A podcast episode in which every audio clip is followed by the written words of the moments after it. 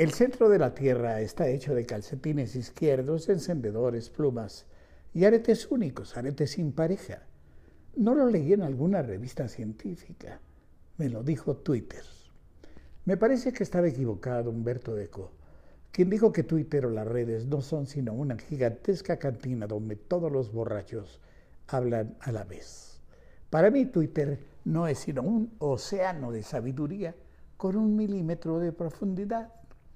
A Twitter le confié hace poco mi pena. Fui a sacarme una radiografía.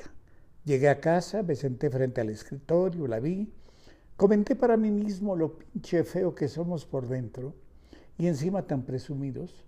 Guardé la radiografía en su sobre y no la vi más. Simple y sencillamente desapareció, se esfumó.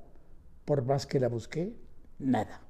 Llamé al doctor, le expliqué los hechos y le, sugerí que pues eh, he enflacado tanto que, que, podría quitarme la camisa y ponerme a contraluz. Pero el necio quería la radiografía, ni hablar. Conté mi pena a Twitter y fue tal la respuesta que estuvimos cientos, quizás miles de personas, dos tardes, noches, tuiteando acerca del tema. Pero además descubrí algo muy importante.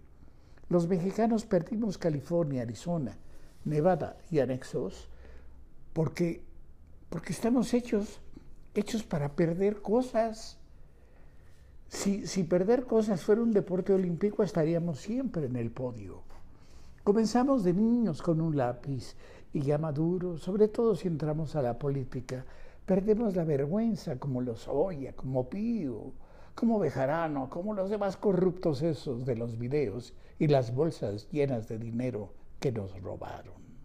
Pero en fin, volviendo a la vida común de la gente común, que somos mayoría, a Dios gracias, perdemos de todo, desde coches y llaves, facturas, hasta zapatos nuevos que metemos al refrigerador para aflojarlos, los olvidamos y al día siguiente nuestros hijos llegan a la escuela con deliciosos sándwiches hechos con suela y forros de Gucci o del Borsegui. Por fortuna hay también todo un batallón de santos cuya tarea es levitar, que debe ser ya cansado, y además hacer que las cosas aparezcan. Desde luego que para dirigirse a ellos hay caminos específicos, como por ejemplo bailarle toda la noche a San Pascual Bailón, hacerle un nudo a un pañuelo que representa apretarle los cojoncillos a San Panucio, rezarle un Padre Nuestro en abonos a, la Virgen María y, decir a la vez las radiografías, nunca las perdía la Virgen María. Invocar a San Cucufato, que según algunos es patrono de las cosas perdidas. Da resultado. Bueno, no a mí, pero también debo admitir que bailo pésimo y, y que quizá le faltó fervor a mi oración.